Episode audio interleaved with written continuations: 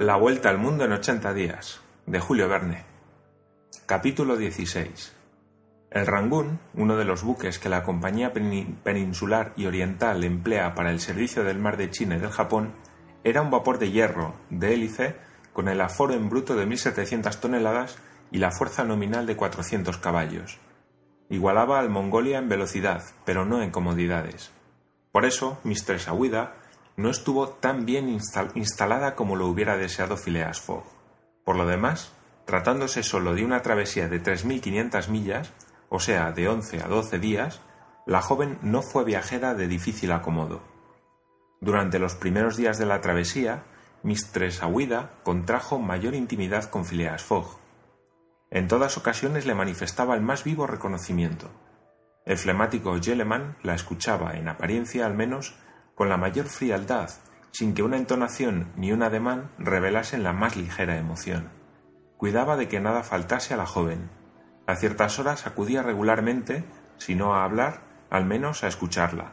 Cumplía con ella los deberes de urbanidad más estricta, pero con la gracia y la imprevisión de un autómata cuyos movimientos se hubiesen dispuesto para ese fin. Aguida no sabía qué pensar de ello, pero Picaporte le había explicado algo de la excéntrica personalidad de su amo. Le había instruido de la apuesta que le hacía dar la vuelta al mundo. Mistress Aouida se había sonreído, pero al fin le debía la vida y su salvador no podía salir perdiendo en que ella lo viese a través de su reconocimiento. Mistress Aouida confirmó la noticia que el guía indio había hecho de su interesante historia. Pertenecía ella, en efecto, a esa raza que ocupa el primer lugar entre los indígenas, varios negociantes parsis han hecho grandes fortunas en las Indias en el comercio de algodones. Uno de ellos, Sir James Jejibloy, ha sido ennoblecido por el gobierno inglés, y Aouida era pariente de ese rico personaje que habitaba en Bombay. Contaba ella con encontrar en Hong Kong al honorable Yeji, primo de Sir Jejibloy. ¿Hallaría allí refugio y protección? No podía asegurarlo, y a eso respondía Mr. Fogg que no se inquietara, porque todo se arreglaría matemáticamente. Esas fueron sus palabras. ¿Comprendía la joven viuda la significación de tan horrible adverbio? No se sabe, pero sus hermosos ojos, límpidos como los sagrados lagos del Himalaya, se fijaban sobre los de Fogg, quien, tan intratable y tan abotonado como siempre, no parecía dispuesto a arrojarse en el referido lago.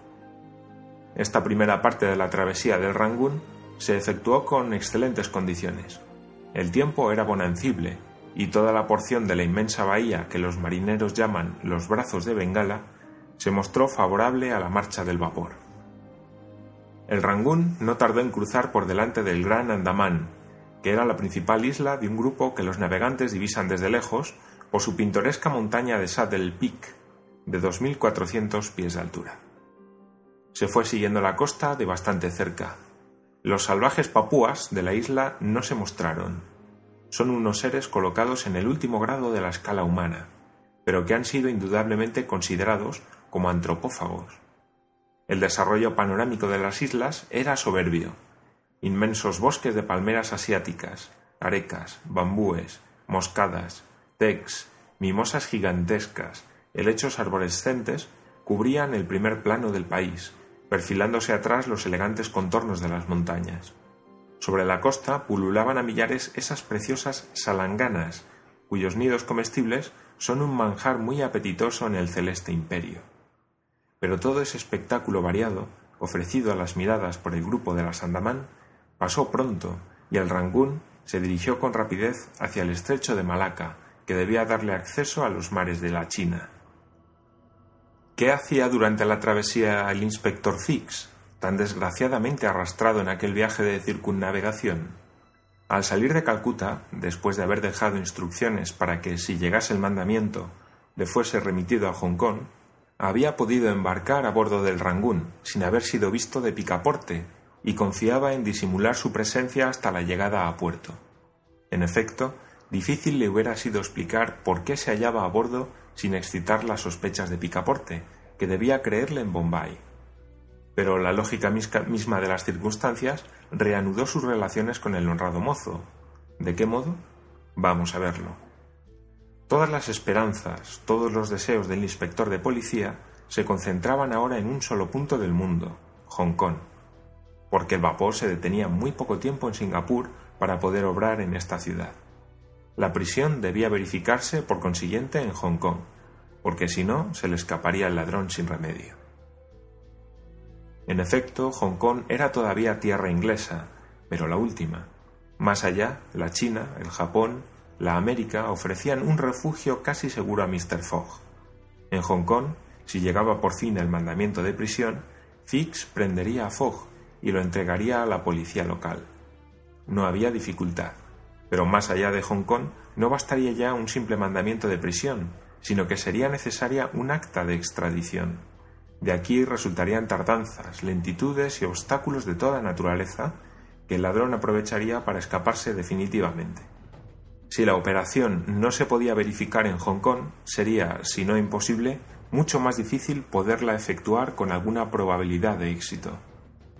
Por consiguiente, decía Fix para sí durante las dilatadas horas que pasaba en el camarote, o el mandamiento estará en Hong Kong y prendo a mi hombre, o no estará y será necesario retrasar su viaje a toda costa. Salido mal en Bombay y en Calcuta, si no doy el golpe en Hong Kong, pierdo mi reputación. Cueste lo que cueste, es necesario triunfar. Pero ¿qué medio emplearé para retardar, si fuese necesario, la partida de ese maldito Fogg?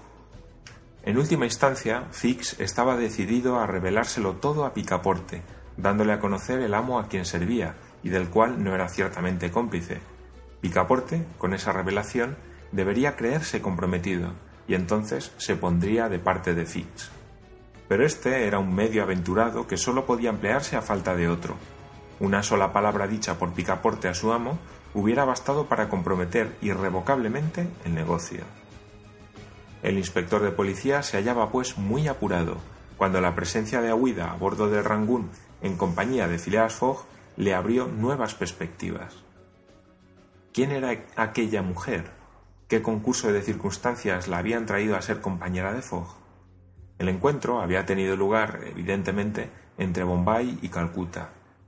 Pero ¿en qué punto de la península? ¿Era él acaso quien había reunido a Phileas Fogg con la joven viajera? Ese viaje a través de la India, por el contrario, había sido emprendido con el fin de reunirse con tan linda persona, porque era lindísima. Bien lo había reparado Fix en la sala de audiencias del Tribunal de Calcuta. Fácil es comprobar cuán caviloso debía estar el agente. Ocurriósele la idea de algún rapto criminal. Sí, eso debía ser. Este pensamiento se incrustó en el cerebro de Fix, reconociendo todo el partido que de esta circunstancia podía sacar Fuese o no casada la joven, había rapto, y era posible suscitar en Hong Kong tales dificultades al raptor que no pudiera salir de ellas ni a una fuerza de dinero. Pero no había que aguardar la llegada del Rangún a Hong Kong. Ese Fogg tenía la detestable costumbre de saltar de un buque a otro, y antes que la denuncia se entablase podía estar lejos. Lo que importaba era prevenir a las autoridades inglesas y señalar el paso del Rangún antes del desembarque. Nada era más fácil, puesto que el vapor hacía escala en Singapur, y esta ciudad se hallaba enlazada con la costa de China por un alambre telegráfico. Sin embargo, antes de obrar y con el fin de proceder con más seguridad, Fix resolvió interrogar a Picaporte. Sabía que no era muy difícil hacerle hablar, y se decidió a romper el disimulo que hasta entonces había guardado. Pero no había tiempo que perder porque era el 31 de octubre y al día siguiente el Rangún debía hacer escala en Singapur. Saliendo pues aquel día de su camarote, Fix apareció en el puente con intento de ir al encuentro de Picaporte con señales de la mayor sorpresa. Picaporte se estaba paseando a proa cuando el inspector corrió hacia él, exclamando Vos aquí, en el Rangún. El señor Fix a bordo respondió Picaporte, absolutamente sorprendido al reconocer a su compañero de travesía del Mongolia. ¿Cómo? Os dejo en Bombay y os encuentro en camino de Hong Kong. ¿Entonces también estáis dando la vuelta al mundo? No, respondió Fix, y pienso detenerme en Hong Kong, al menos durante algunos días. Ah, dijo Picaporte, que tuvo un momento de asombro.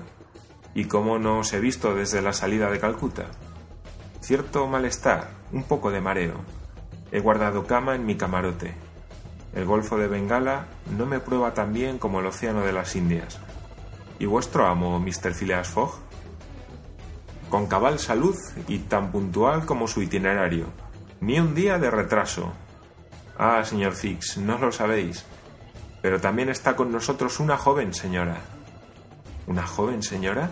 respondió el agente, que aparentaba perfectamente no comprender lo que su interlocutor quería decir. Pero Picaporte lo puso pronto al corriente de la historia. Refirió el incidente de la pagoda de Bombay, la adquisición del elefante al precio de dos mil libras, el suceso del Suti, el rapto de Ahuida, la sentencia del Tribunal de Calcuta, la libertad bajo caución. Fix, que conocía la última parte de estos incidentes, fingía ignorarlos todos, y Picaporte se dejaba llevar por el encanto de contar sus aventuras a un oyente que tanto interés demostraba en escucharlas. Pero en suma, se preguntó Fix, ¿es que vuestro amo no intenta llevarse a esa joven a Europa? No, señor Fix, no. Vamos a entregarla a uno de sus parientes, rico comerciante de Hong Kong. Nada por hacer, dijo entre sí el detective, disimulando su despecho. ¿Queréis una copa de gin, señor Picaporte? Con mucho gusto, señor Fix. Nuestro encuentro a bordo del Rangoon bien merece que bebamos.